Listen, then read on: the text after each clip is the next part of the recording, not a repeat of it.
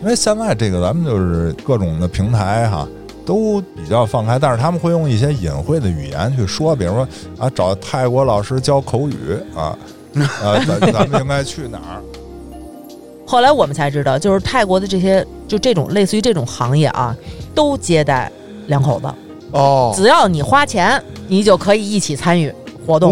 哦伊斯兰哦，逼哥，逼哥完了，人家随手给我指了一下冰箱里面那个细听的可乐，like this，哇，然后我说。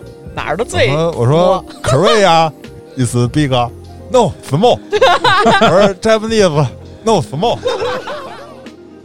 步行街哈，步行街大部分还是亚洲游客多，而且最有意思的一件事情啊，就是你大概在每天晚上的八点到十点钟，可以看到中国的旅游团方阵一起经过步行街，由这个，咱说红灯区啊，啊步行街就是排成方阵，前面一个导游举着一 举旗球了啊！后面老头、老太太、孩子，男的、女的，就是从这头走那头从这头走那头，差不多一公里。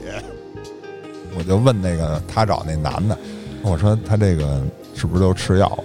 我想问说这吃药吃的什么药啊？哪儿哪能买着是吧？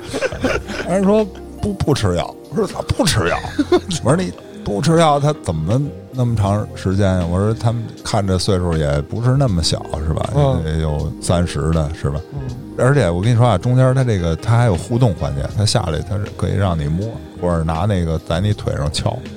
你郭哥这回可被骗感情了，当时像个无助的孩子一样在那站着，很受伤啊。哎呦，哎，夜里三点多站在那个漆黑的街道上，完了后 那个落寞，小灯一照，给我心疼坏了。我说给我们孩子骗了，还骗我们感情。